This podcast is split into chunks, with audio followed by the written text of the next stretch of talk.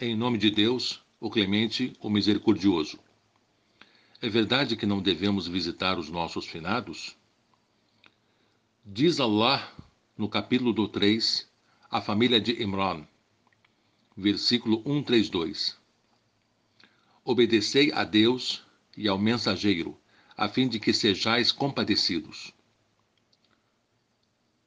قوله تعالى وأطيعوا الله والرسول لعلكم ترحمون E as orações de Deus recaiam sobre o profeta Muhammad e sua purificada descendência.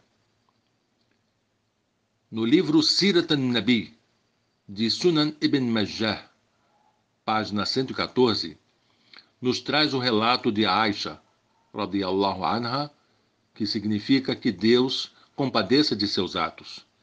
Ela que foi a segunda esposa do profeta.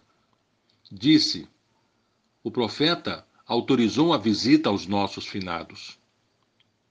Em outro relato de Aisha, radiallahu anha, contido no livro de Sahih Muslim, volume 3, página 76, onde conta-nos do que ela ouviu do profeta.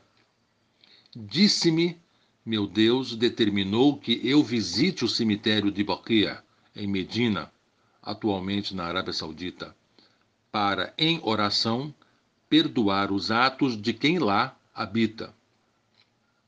Continuou Aisha, radiallahu anha. Perguntei-lhe o que eu tenho que dizer ao visitá-los também. Respondeu-me: Diga, a paz de Deus esteja com os crentes em Deus único, todos os habitantes desta morada. E que Deus estenda-lhe sua misericórdia e com sua permissão, um dia vos seguiremos.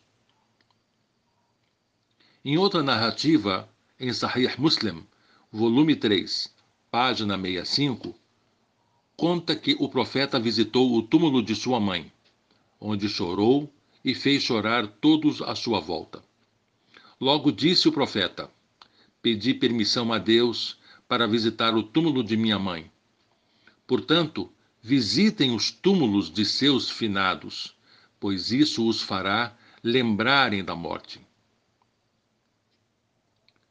Meu nome é Ahmed Safatli. Eu sou do Centro Cultural Islâmico Muhammad, Profeta de Deus, em Angra dos Reis, sul do estado do Rio de Janeiro. Esse texto foi extraído e editado por mim do, a partir do site www.islam4u.com, versão em árabe, Al-Mujib